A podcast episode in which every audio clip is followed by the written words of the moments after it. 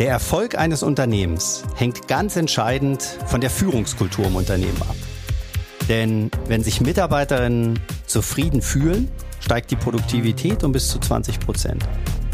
Doch die Frage lautet, wie kann das bei dem hohen Druck, der Zeitverdichtung und den vielen operativen Aufgaben gelingen? Lausche den Deep Talks und erhalte erprobte und praxisnahe Führungswerkzeuge für eine sinn- und menschenorientierte Führung. Erlebe gleichzeitig, wie eine positive innere Haltung den Unterschied bei meinen Gästen gemacht hat.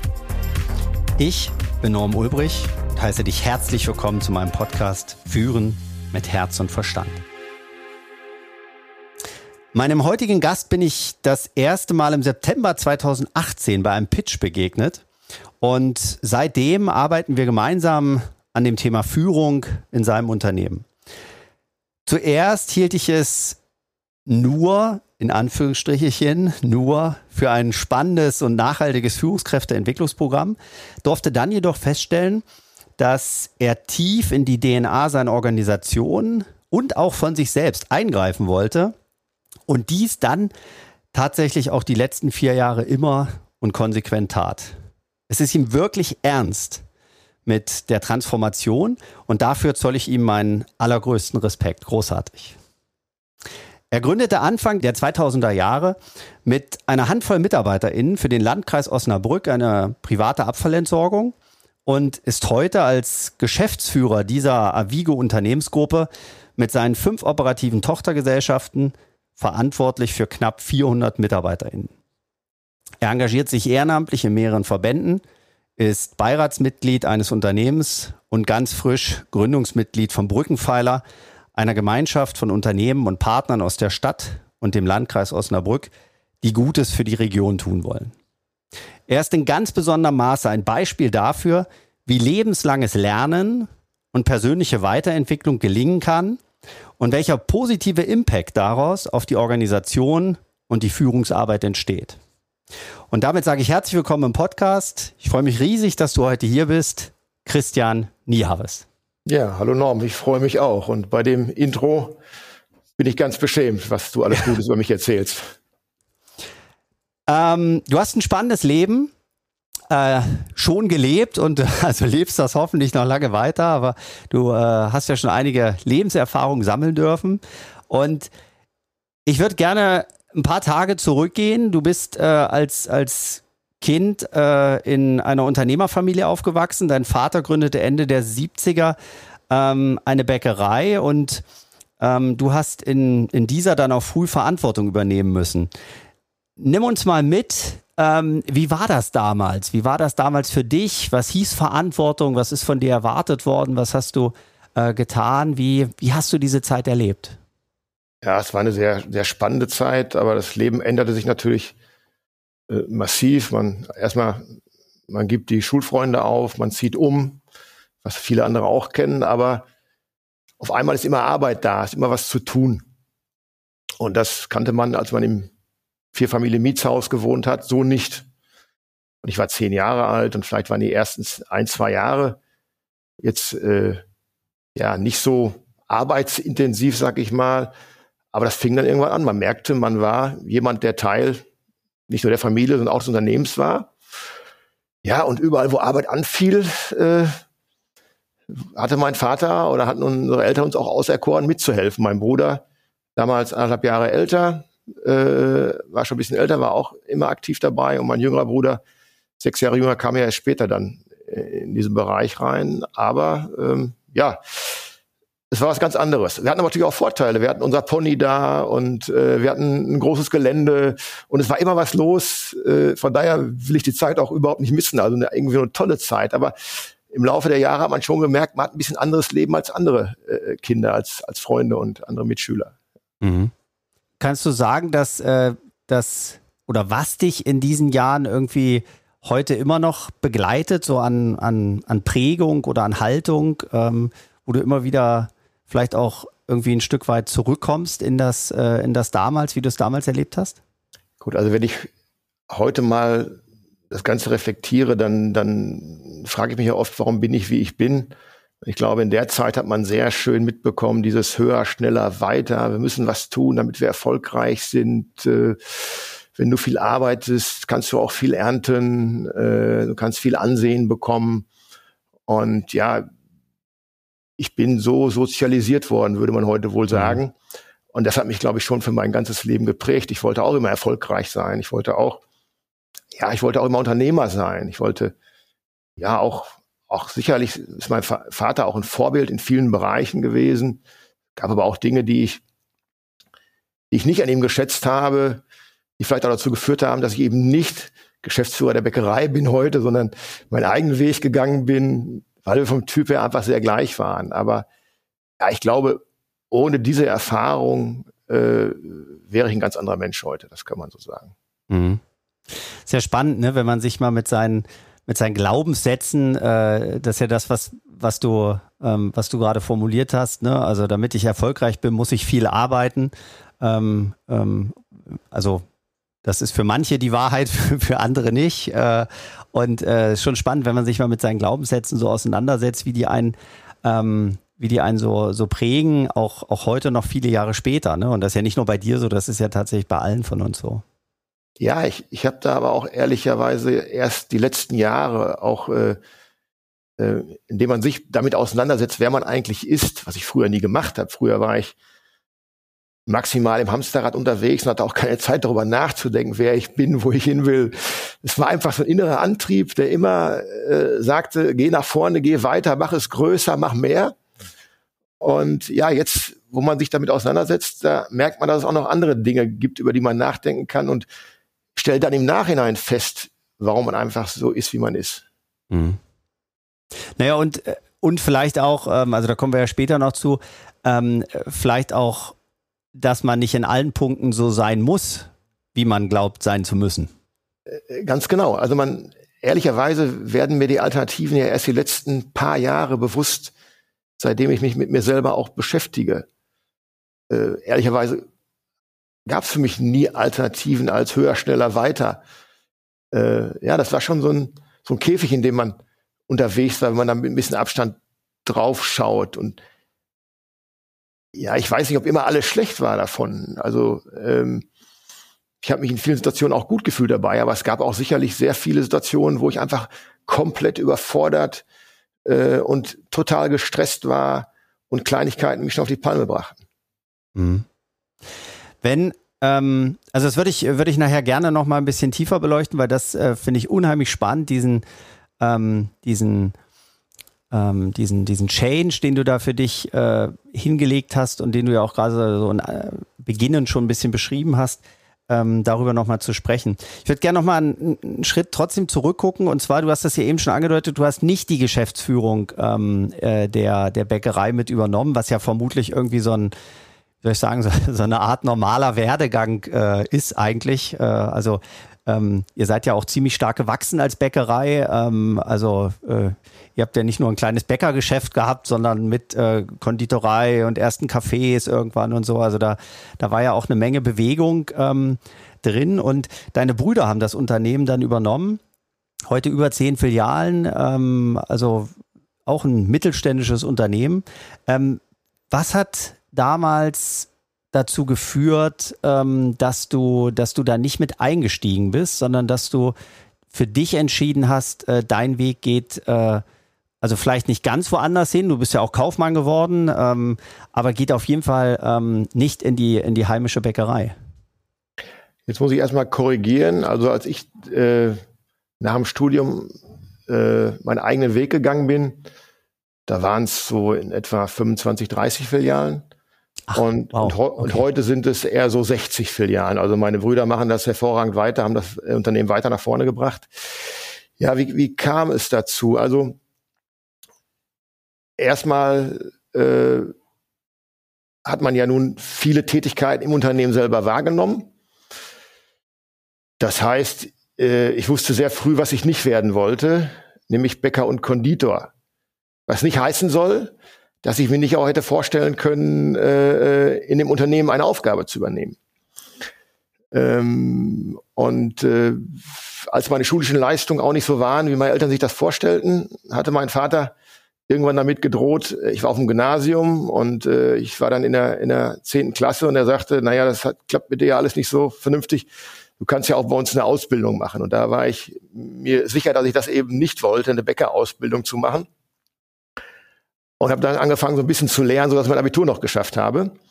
Äh, sodass ich dann nur am Wochenende oder ab und zu mal äh, vor der Schule oder so äh, arbeiten musste.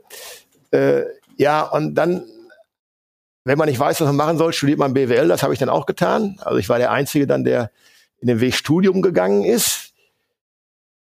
Im Nachhinein, glaube ich, sind meine Eltern sehr stolz darauf, aber ich hatte schon, ist ja auch eine, eine persönliche Wahrnehmung, oft das Gefühl, dass ich der bin, der halt nicht seine ganze Arbeitskraft dem Unternehmen zur Verfügung stellt, weil ich ja dort auch gewohnt habe. Meine Eltern sind irgendwann ausgezogen, haben, haben ein äh, neues Haus bezogen und wir haben über der Bäckerei, also meine Brüder und ich haben über der Bäckerei weiter gewohnt. Und dann ja, war es irgendwann ähm, äh, so, dass ich dann im BWL-Studium, ja, dann, dann kamen auch so Aussagen wie, na ja, äh, es ist zwar gut, was du da oben ab und zu in deinem Büro sitzt, aber du weißt, hier unten ist die Arbeit und äh, wir brauchen dich jetzt hier und du weißt ja auch, dein Studium wird ja auch finanziert äh, von uns und wenn wir keine Brötchen in den Läden haben, äh, dann kommt kein Geld rein und dann, dann haben wir alle ein Problem. Von daher komm mal lieber runter jetzt und hilf mit. So.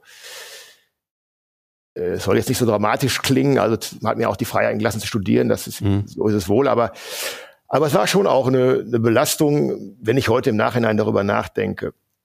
So, man fühlte sich immer so ein bisschen fünftes Rad am Wagen. Ich wollte aber was tun, das heißt, ich habe dann irgendwann auch so ein bisschen angefangen, mich kaufmännisch zu engagieren. Was man ja, wenn man BWL-Student ist, ist man ja wahnsinnig schlau nach dem ersten, zweiten Semester und dann will man natürlich auch direkt dem Vater sagen, was alles besser geht. ja. ja, und das war auch nicht so erfolgreich. Äh, dann gab es mal so eine kurze Phase, wo er sagte, ja, dann geh doch da und mach doch mal was im Büro. Ja, aber das ging auch nur so lange gut, wie der nächste Fahrer fehlte oder äh, jemand in der Backstube fehlte. Und dann war ich halt, äh, wäre ich also nie ein Kaufmann geworden im Unternehmen. Ich wäre immer Aushilfsfahrer, zumindest in meiner Wahrnehmung gewesen. Und mein Vater und ich, muss man dabei sagen, äh, sind vom Typ her sehr gleich. Er ist leider schon sehr früh mit 66 Jahren verstorben. Äh, Leute, die uns beide kennen, sagen, dass, dass wir halt genau die sind, die, die, die genau gleich sind. Und äh, das, das passte nicht immer so gut zusammen. Also zwei Alpha-Tierchen, beide immer das letzte Wort haben, jeder wusste es besser. Und das waren schon Kämpfe, die wir da gekämpft haben. Und äh, dann, dann habe ich irgendwann entschieden, okay, du merkst, das ist, das ist nicht den Weg, den du gehen willst. Und dann habe ich gesagt, okay, ich gehe meinen eigenen Weg und kam dann halt über mein BWL-Studium, gab es ein fünftes Fach Logistik und da gab es eine Vorlesung Entsorgungslogistik. Und das fand ich spannend. Ich war der Meinung, das hat Zukunft. Äh, natürlich dieses Recycling-Thema bei den Kinderschuhen damals noch. Und so habe ich dann äh, meine Diplomarbeit bei meinem Entsorgungsunternehmen geschrieben und bin so in die Entsorgungsbranche reingerückt, ja, und habe dann meinen ersten Job direkt da bekommen, wo ich auch meine Diplomarbeit geschrieben habe, bei einer Firma Scheele, die dann nachher von einer, vom Konzern übernommen wurde und hatte da meine ersten Karriereschritte gemacht. Hm. Das ist äh, spannend, was du sagst, weil das ist ja so ein bisschen dieses, ähm, also habe ich zumindest so wahrgenommen, dieses Dilemma, was, ähm, was Führungskräfte, glaube ich, ja auch oft haben. Wie viel arbeite ich im Unternehmen und wie viel arbeite ich am Unternehmen? Ne? Und dieses Einspringen für den Fahrer, der fehlt, oder dieses äh, in der Backstube dann vielleicht stehen und Brötchen backen, das ist ja also klassisch die Arbeit im Unternehmen. Und du wolltest denn damals äh, schon mehr die Arbeit am Unternehmen eigentlich äh, voranbringen? Ja, das hört sich jetzt hochtrabend an, sage ich mal. Das will ich gar nicht, das will ich gar nicht behaupten. Ich möchte einfach nur in den kaufmännischen Bereich rein. Ich wollte auch natürlich Synergieeffekte für mein Studium haben. Ich habe gesehen, dass ich Kommilitonen hatte, die hatten eine Ausbildung im Vorfeld gemacht. Ich habe ja direkt nach dem Abitur dann studiert. Und die waren ein Stück weit voraus, weil die schon im kaufmännischen Bereich viel kennengelernt hatten und so. Ich will nicht sagen, dass ich da an dem Unternehmen arbeiten wollte. Das sind so Themen, die ich die letzten Jahre erst verstanden habe, was das eigentlich heißt, äh, weil ich glaube, bis vor ja, fünf Jahren habe ich immer noch ganz intensiv im Unternehmen gearbeitet und weniger am Unternehmen. Ja, und das ist ein Stück weit das, das Bild, was ich vor meinem inneren Auge auch gesehen habe. Ne? Dieses, äh, ich bin dann für das Operative immer wieder auch mitverantwortlich. Ne? Das verhindert ja ähm, wenn, äh, wenn es dir nicht gelungen ist, irgendwie die 25. oder 26. Zeitstunde zu entwickeln, dann äh, verhindert das ja logischerweise auch andere Dinge. Ähm, ne, das war einfach nur das, äh, ja. den Gedanken, den ich hatte. Okay, also du bist dann, ähm, du bist dann deinen eigenen Weg gegangen, hast äh, dein, dein elterliches Unternehmen dann ähm, in, äh, in, in den Händen deiner Brüder dann irgendwann äh, gelassen. Und ähm, wie ging es dann weiter für dich? Wann, ähm, wann hast du das erste Mal Führungserfahrung ähm, erlebt? Wie hast du das erlebt? Und äh, was vielleicht auch von den Erfahrungen, die du als Kind ja schon begonnen hattest zu sammeln, hat dir da weitergeholfen? Also ich habe bei dieser Firma Scheele in Lennestadt im Sauerland dann äh, angefangen im Außendienst. Ähm, das war ganz spannend, da konnte man die ganze Branche kennenlernen. Und habe dann als nächstes einen kleinen Bereich, Leitung, Sammelentsorgung, Sonderabfall nannte sich das, äh, übernommen mit drei Mitarbeitern und ein paar Fahrer dabei. Äh, drei Mitarbeiter, die Fahrer waren aber die ganze Zeit unterwegs, da hatte ich nicht so viel äh, äh, Kontakt zu, aber drei Mitarbeiter, ja. Und da hat man so angefangen äh, mit Führung, ja. Was, was kannte ich von Führung von zu Hause? Äh, ich, ich hab's sagen. Was ich sage, da geht's lang. Und da hat man festgestellt, na ja, äh, das ist gar nicht so einfach. Du musst ja irgendwie erstmal, ja, erstmal deine Sporen verdienen. Ja. Okay. So, das war das so. Aber gut, ich habe früher schon ja, Fahrer angelernt äh, und sowas. Von daher ist mir das nicht so schwer gefallen, Führung zu machen. Aber ehrlicherweise alles intuitiv ich könnte mich jetzt auch nicht daran erinnern, dass ich in meiner, in meinem Studium etwas über Führung gelernt hätte. Es gab zwar eine Vorlesung Unternehmensführung, aber das war, glaube ich, was anderes. Ähm, ja, und man hatte die üblichen menschlichen Probleme, mit denen ich dann zu kämpfen hatte, aber das hat man alles hinbekommen, während ich ja heute merke, dass Führung ähm, was ganz wichtig ist, ist, was man auch gelernt haben sollte, wo man sich mit auseinandersetzen sollte. Aber das habe ich damals überhaupt nicht bedacht. Ich bin da so reingerutscht und man, danach habe ich die kaufmännische Leitung übernommen. Ja, habe dann auch gemerkt, wie schnell man Fehler machen kann, wenn man mal falsche Wortwahl nutzt. Äh, ich habe mal einer, einer werdenden Mutter was Falsches gesagt, kann ich mich erinnern, ist ganz tief drin geblieben bei mir. Ich hatte das ganz anders gemeint, aber heute weiß ich, die Botschaft Sender, Empfänger ja. ist, ist, nicht immer so einfach. Äh, äh, das musste man einfach lernen, ähm, aber auch alles in der Praxis. Und, und was wir letzten Jahre hier ja gemacht haben, ist mehr da auch die Theorie auch kennenzulernen und das damit noch viel besser zu begreifen. Und ich glaube, das gibt einem schon richtigen Kick, wenn man sich damit auseinandersetzt. Okay. Du hast, ähm, du hast ja jetzt schon mehrere Male gesagt, dass du also diese, diese bewusste Auseinandersetzung mit dir, mit, äh, mit Führung auch, ähm, dass das in den letzten Jahren ähm, begonnen hat oder so intensiv auf jeden Fall erst da stattgefunden hat. Gab es da ein, äh, irgendwie einen Schlüsselmoment oder ein Schlüsselerlebnis, wo du gesagt hast, okay, ähm, äh, also weil um kurz äh, darauf zurückzugreifen, es war ja nicht so, dass du nicht Erfolg hattest mit dem, was du da gemacht hast. Also du hast ja aus einer aus einem aus einem Unternehmen, was nicht existierte, ähm, heute eine Unternehmensgruppe mit äh, knapp 400 MitarbeiterInnen ähm, entwickelt. Ähm, und also für mich ist das schon so eine Definition auch von Erfolg natürlich. Äh, und trotzdem gab es dann vor ein paar Jahren irgendwie diesen Punkt, dass du gesagt hast, äh, so kann es nicht weitergehen, so möchte ich vielleicht nicht, dass es weitergeht. Was war da so ein, so ein Auslöser? Kannst du dich daran noch erinnern? Ja, sehr gut sogar. Also erstmal, ja, ich habe ich hab auch festgestellt, es gibt Leute, die finden das gut, was ich geschaffen habe. Ich selber habe das so auch gar nicht so wahrgenommen. Ich hatte eher mal das, das Gefühl, dass das Unternehmen ja noch sehr klein ist und im kommunalen Umfeld ja eh nicht so eine Anerkennung, Akzeptanz findet. Für mich war es eher noch immer ein kleines Unternehmen, aber ab und zu kam mal jemand auf mich zu und sagte, Mensch, da hast du aber einen riesen Laden aufgebaut und so. Dachte, ja, ist das so? Ja, und der hat ja jetzt auch eine, eine Strahlkraft und eine Außenwirkung, ja. Hm. Also ich habe schon gemerkt, dass es, dass es anerkennt, anerkannt wurde. Wir waren auch erfolgreich, wir waren auch äh, wirtschaftlich erfolgreich, wir hatten auch gute Rückmeldung von den Kunden. Aber es gab so zwei Dinge, die zu, zu einer Zeit zusammenkamen. Also einmal haben wir eine ähm, Mitarbeiterbefragung gemacht. Das war mir wichtig, dass wir auch mal das, äh, die Meinung der Mitarbeiter einholten, gerade weil wir schnell gewachsen sind, weil wir halt sehr viele geworden sind, mehrere Gesellschaften hatten. Die einen fühlten sich als Gesellschaften zweiter Klasse Da kommen wir über die gesamte Unternehmensgruppe, dann machen wir jetzt mal eine Mitarbeiterbefragung. Und dabei kam raus, die war eigentlich gar nicht, die war gar nicht schlecht. Also die war, ich war eigentlich zufrieden mit dem, was rauskam. Äh, es gab nur ein Kernthema. Kommunikation funktioniert nicht vernünftig. Es gibt Bereiche, die haben sich äh, ihre eigenen Inseln geschaffen. Äh, durch die fehlende Kommunikation wird nicht genug zusammengearbeitet. Durch schnelle Wachstum hat jeder versucht, seinen Bereich zu optimieren, aber keiner mehr denkt mehr ans Unternehmen. So. Und dem sind wir auf den Grund gegangen mit Beratungsunternehmen, habe dann gesagt, okay, wie können wir jetzt das Thema angehen? Dann wurde ein Workshop gemacht, dann wurden nochmal Statements eingeholt und dann haben wir festgestellt, dass wir an Dingen arbeiten müssen, insbesondere äh, an den Prozessen, an der Kommunikation und auch an der Führung. So. Und da wurde mir klar, dass ich das Thema Führung komplett vernachlässigt hatte. Also insbesondere auch natürlich bei den Führungskräften. Führungskräfte, in der Regel wären Führungskräfte die, die gute Sachbearbeiter sind und sehr engagiert sind. Damals war das zumindest bei mir so und ich glaube in vielen anderen Unternehmen war das auch so und ist das teilweise auch heute noch so.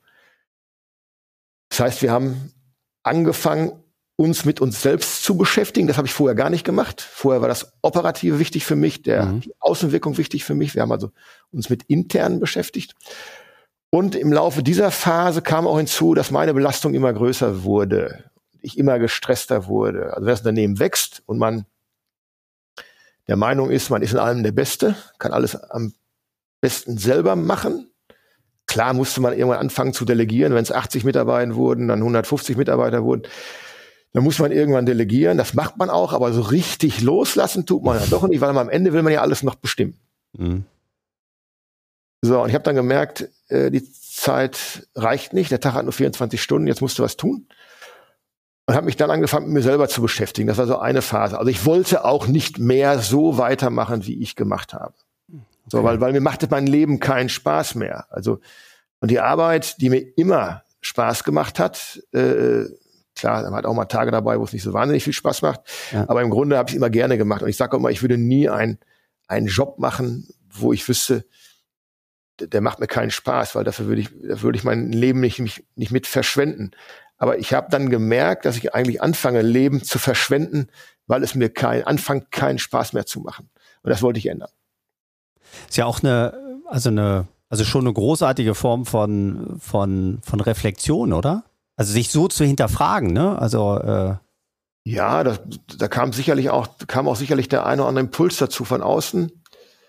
Ähm, ich habe einen, guten Freund, den ich damals kennengelernt ha hatte, als er Geschäftsführer der Neuen Osnabrücker Zeitung wurde, der Laurenz Mehl, mit dem ich dann auch über viele Dinge gesprochen habe. Und er war auch immer so wahnsinnig entspannt.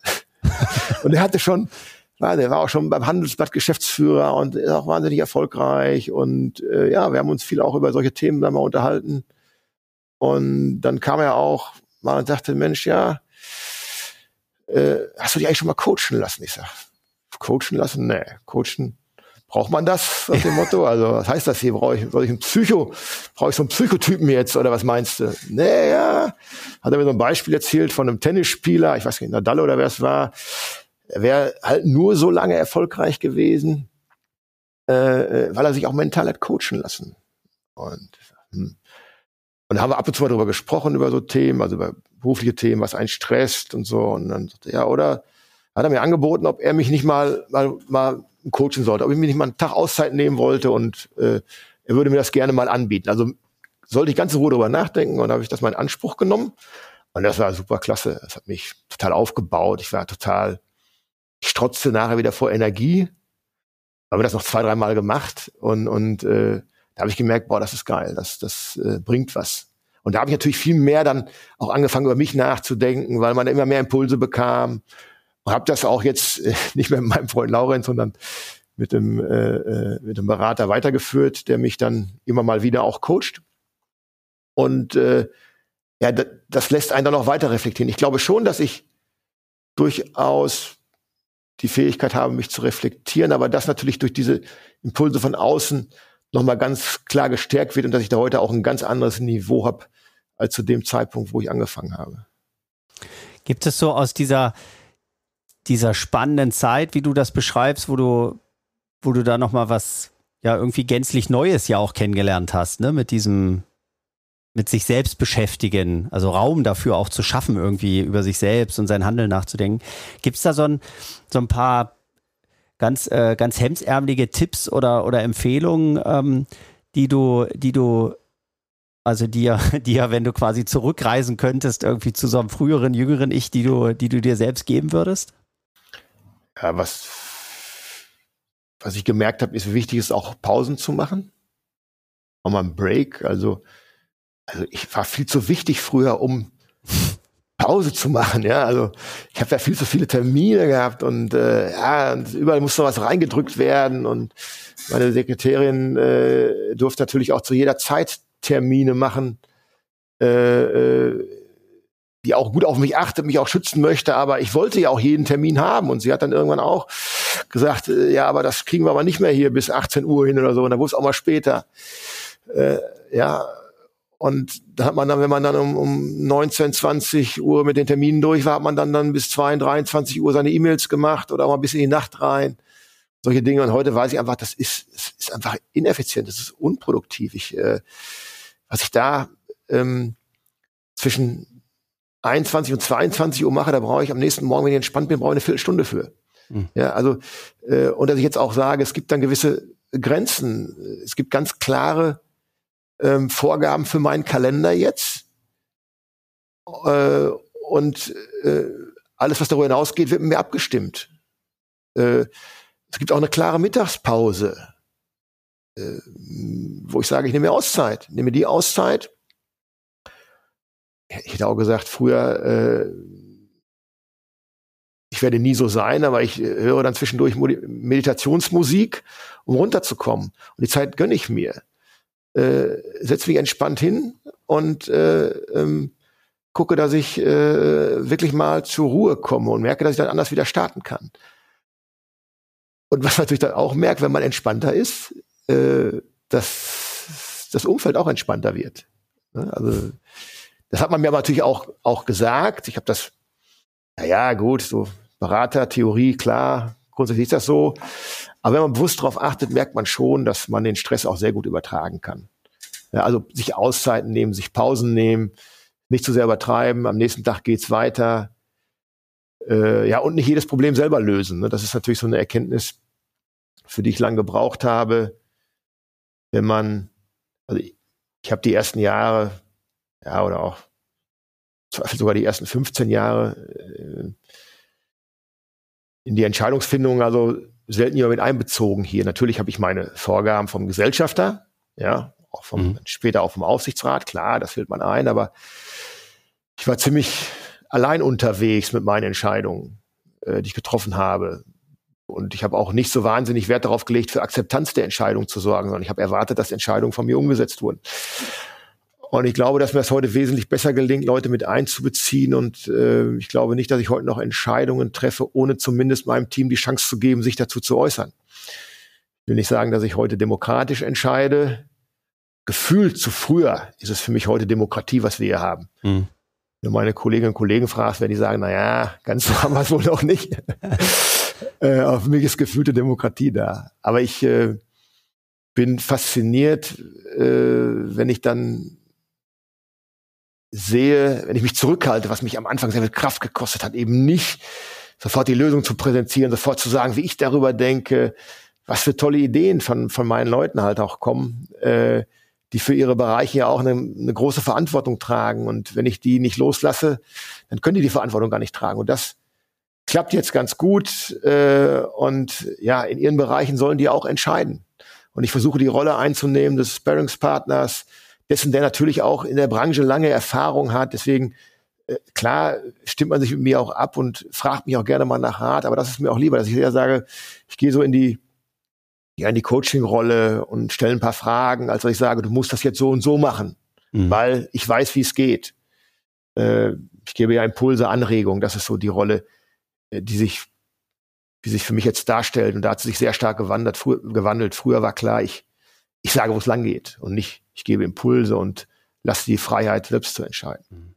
Das war ja, wenn wir auf deine, deine Vita gucken und äh, die, die, den biografischen Weg zurück, dann war das ja auch letztlich einer der Glaubenssätze, den du, den du, wenn ich das richtig verstanden habe, ähm, aus, aus der Bäckerei quasi mitgenommen hast. Ne? Irgendwie Chef heißt, äh, ich sage, wo es lang geht. Ne? Und das passt ja zu dem, was, was du gerade sagst, ne? dass du die Entscheidung getroffen hast und du der Mittelpunkt äh, des Unternehmens warst. Also umso spannender, dass du da diesen an diesem, diesem Breaking gekriegt hast und vor allen Dingen an dem arbeitest. Ne? Weil ich vermute mal, das war ja nicht auf einmal da, sondern das ist ja ein Prozess vermutlich, ne, der da stattfindet. Bei dir, aber auch in deinem Unternehmen. Ja, das war ein schon schwieriger Prozess für mich. Gerade am Anfang war er viel schwerer als heute, weil man ja auch nicht sofort Erfolge erzielt. Wenn man zum Beispiel versucht, an Menschen zu arbeiten, Menschen zu verstehen, Menschen mitzunehmen, dann ist das ja erstmal ein, ein Invest und eine, ähm, eine wahnsinniger Zeitaufwand, den man da reinstecken muss. Und da man ja eh total gestresst ist, weil man ja alles entschieden hat bisher, kommt das ja on top. Und das ist ja das, was auch meine Führungskräfte jetzt verstehen müssen, weil dadurch, dass ich entspannter bin und die mehr Verantwortung haben, sind die natürlich erstmal mehr gestresst. Ich meine, im Zweifel werden sie das ja hören jetzt, aber wir reden ja auch darüber. Äh, und jetzt müssen sie es schaffen, ihren Mitarbeitern zu vertrauen, ihnen Verantwortung zu geben, sich in die Coaching-Rolle zu begeben, aber trotzdem auch nicht die Verantwortung komplett äh, aufzugeben für den Bereich, für den sie verantwortlich sind. Also sie müssen die Verantwortungsbereiche ihrer Mitarbeiterinnen und Mitarbeiter definieren, müssen sie in dem Rahmen auch dann natürlich äh, laufen lassen und gewisse Freiheiten auch gewähren. Und sie müssen die Mitarbeiter dafür haben. Und in, in meinem Prozess ist in dem Führungsteam natürlich auch äh, der eine oder andere Austausch erfolgt. Äh, aus verschiedensten Gründen. Es gibt auch durchaus die eine oder andere Führungskraft, die festgestellt hat, dass sie Führungskraft eigentlich gar nicht sein möchte. Das fällt natürlich dann auf, wenn man sich mal intensiv damit beschäftigt, was Führung heißt, was man da machen muss und dann man vielleicht merkt, dass man vom Typ Mensch her äh, dabei permanent aus seiner Komfortzone raus muss. Äh, und das kann man dann schaffen als der Typ Mensch, aber man muss es auch wollen. Und vielleicht sagt man einfach, nein, das ist mir zu anstrengend, das will ich einfach gar nicht. Also ich habe lieber mehr Harmoniethemen als die permanente Auseinandersetzung mit meinen Mitarbeiterinnen und Mitarbeitern. So. Mhm. Ja, aber also das ist ein Umbruch, der jetzt auch äh, bei uns im Unternehmen weiter voranschreitet. Ich sehe, wie meine Mitarbeiter, also meine direkten Mitarbeiterinnen und Mitarbeiter da jetzt auch einen Schritt machen, aber dass sie natürlich auch jetzt das Dilemma des Hamsterrads haben, wo sie einerseits in ihre Leute investieren müssen, andererseits aber alles noch am Laufen halten müssen, was sie vorher selber entschieden haben. Mhm. Also so ein bisschen dieses, dieses Thema Verantwortung nach unten zu geben und dass, äh, dass, dass die das quasi auch lernen müssen, ne? deine nächsten äh, Führungsebenen. Ähm, Gibt es da etwas, ähm, also du hast ja gerade schon gesagt, vielleicht hören Sie ja auch zu, äh, gibt es noch so ein, äh, äh, so ein so ein Best Practice, so ein Lesson Learned, äh, Best of Führungstipps, äh, den du, den du ähm, den, den ZuhörerInnen äh, mitgeben magst? Ja, bei, bei Leuten, die so patrialistisch äh, geführt haben wie ich, äh, vielleicht einfach mal einfach mal die Schnauze halten in der Diskussion. einfach mal zuhören, was andere sagen und ein Umfeld schaffen, dass man, äh, dass die Leute sich trauen, was zu sagen. Also es hört sich jetzt alles so an, als wenn ich das alles komplett hinter mir habe. Also ich arbeite daran, ich versuche, dass es besser wird. Wir haben ein einen Entwicklungsschritt gemacht. Ich kann auch nicht sagen, dass alles top ist oder dass ich keine Fehler mache, um Gottes Willen. Ich will da keinen, keinen falschen Eindruck erwecken. Äh, aber sich wirklich mal zurückzunehmen, zuzuhören, Lösungen von anderen zuzulassen, das kann ich den Leuten sagen, die vom Typ her eher so geprägt sind wie ich. Ja, ich glaube, da müssten andere ja. Typen Menschen vielleicht auch, also ich bin jetzt auch der eher dominante Typ, äh, nach Persolog, Persönlichkeitsprofilmodell 1, 2, also mehr so dominant, initiativ. Ja, ich bin nicht stetig, ich bin nicht gewissenhaft, da eher so ein bisschen lässig dann mal und nicht so strukturiert, hau schon mal was raus, äh, mache einfach mal, überlege mir nicht alles 10.000 Mal, bevor ich irgendwas tue.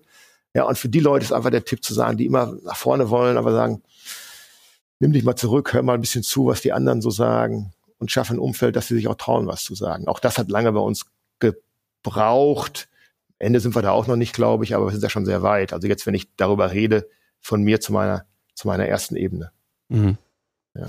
Wow, das hört sich nach, ähm, nach wirklich äh, tiefgreifenden Veränderungen bei euch in der Organisation und auch bei dir an. Ne? Das äh, war ja auch das, äh, was ich, was ich eingangs schon äh, formuliert habe. Lass uns noch mal kurz den äh, zum Ende den, ähm, den Blick äh, nach vorn werfen. Ähm, was sind so ähm, in diesem Kontext, über den wir gerade gesprochen haben, was sind so die nächsten Projekte, die bei euch oder die auf der Agenda stehen?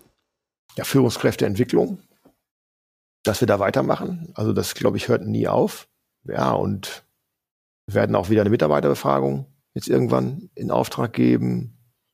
Wir müssen es schaffen, diesen Veränderungsprozess, der bei uns DNA heißt, die neue Avigo, ähm, den in dem, noch mehr in die Mannschaft zu bekommen. Also wir sind an der, an der, an der Phase, wo ich glaube, dass alle Führungskräfte verstanden haben, was wir verändern wollen und viele viel für sich auch schon verändert haben. Auch in der Verwaltung ist schon viel davon angekommen, wenn auch noch nicht alles. Aber ich glaube gerade ähm, da, wo wir viele Mitarbeitende haben, auf den Recyclinghöfen, äh, in der Fahrerschaft, da ist das noch nicht angekommen und das muss durchdringen. Das heißt, dass da jetzt intensiv dran gearbeitet wird, dass da mehr mehr äh, ja, Dynamik reinkommt. Aber dazu habe ich auch festgestellt, dass jede Führungskraft erstmal sagt, ich brauche erstmal mein Team, was dann auch schaffen kann, diese Botschaften. Also erstmal muss ich mein Team überzeugen. Auch da gibt's Veränderungen, dass das Team dann auch zum Teil ausgetauscht wird. Äh, und wenn ich das stehen habe, dann kann ich erst Beispiel Disposition mit den Fahrern reden, wenn alle Disponenten auch äh, ja die, die DNA verinnerlicht haben. So, das heißt, da dauert es auch dann manchmal ein bisschen länger und da muss man auch ein Stück weit Geduld haben.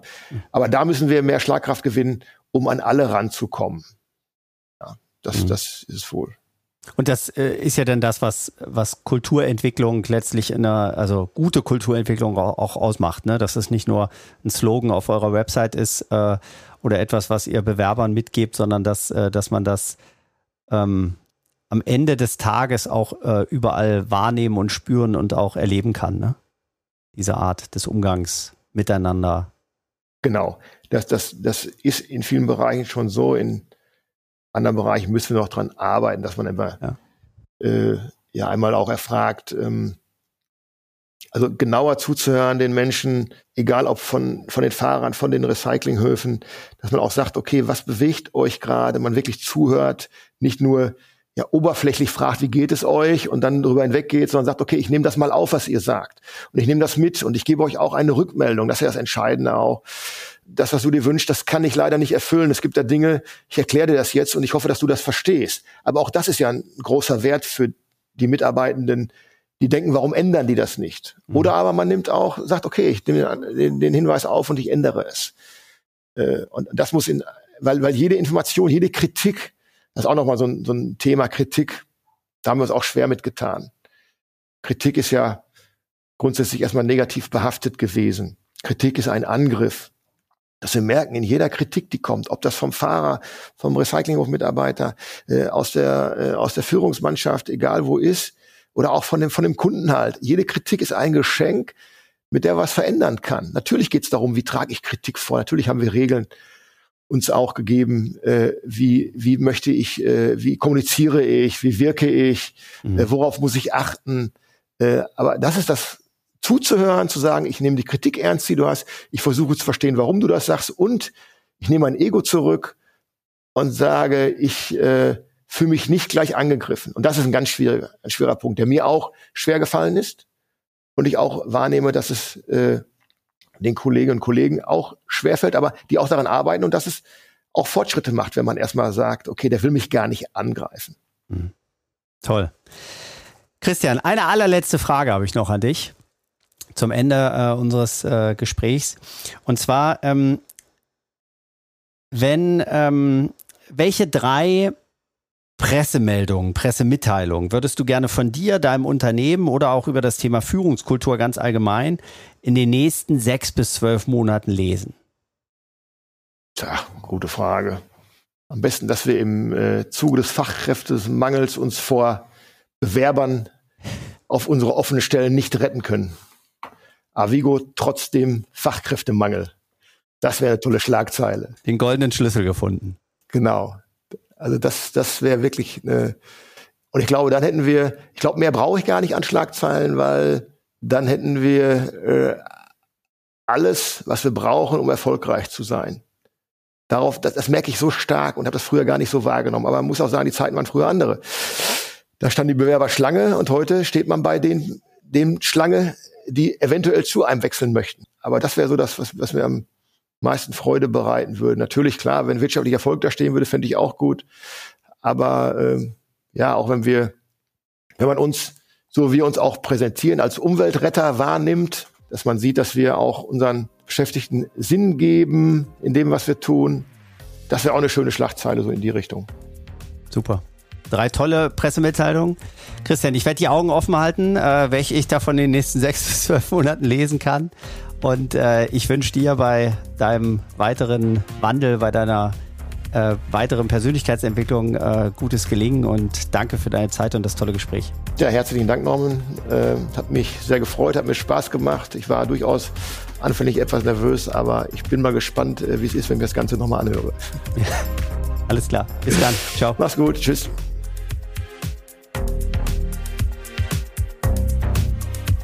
Das war eine neue Folge von Führen mit Herz und Verstand. Toll, dass du dabei warst und dir die Zeit genommen hast. Wenn es dir gefallen hat, hinterlass mir doch bitte direkt jetzt eine positive Bewertung. Ich wünsche dir eine tolle Zeit und gutes Gelingen bei dem, was auf dich wartet.